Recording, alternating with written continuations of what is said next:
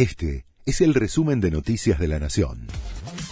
La Nación presenta los títulos del martes 10 de mayo de 2022.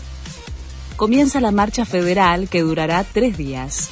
La movilización tiene como punto de partida La Quiaca en Jujuy y Ushuaia en Tierra del Fuego le reclaman al gobierno nacional la apertura de programas sociales y más alimentos para los comedores populares.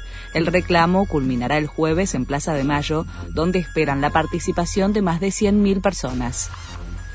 El presidente ofreció 1.600.000 pesos de compensación para cerrar la causa del Olivos Gate.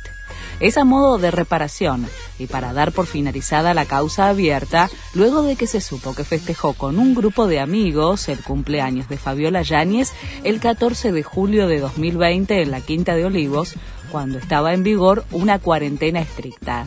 Si el fiscal de San Isidro acepta la propuesta y el juez la homologa, se termina el trámite judicial la televisión pública deberá pagarle 15 millones de pesos de indemnización al ex panelista de 678 Orlando Barone.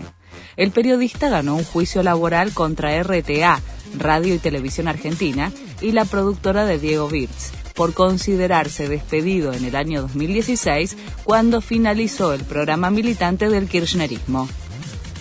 Un retrato de Marilyn Monroe es la obra de arte más cara del siglo XX fue realizada por Andy Warhol en 1964 y rematada por Christie's en 195 millones de dólares.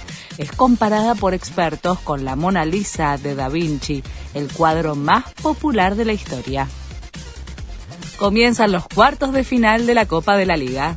Después de algunas dudas sobre un posible cambio de programación, finalmente se confirmó que hoy a las 19 y 15 Racing enfrenta en Avellaneda a Aldo Civi de Mar del Plata y a las 21.30 Boca recibe en la bombonera a Defensa y Justicia. Este fue el resumen de Noticias de la Nación.